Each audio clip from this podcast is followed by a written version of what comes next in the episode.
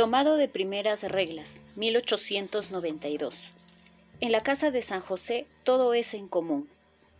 En la congregación todo se posee en común. Los hermanos usarán las cosas según las indicaciones del superior. Sin su permiso no intercambiarán cosas ni se darán regalos, ni recibirán ninguna cosa de extraños para sí, sino para la congregación. Tampoco podrán pedir limosna para hacer algo de beneficio de la casa sin obtener primero la aprobación del superior.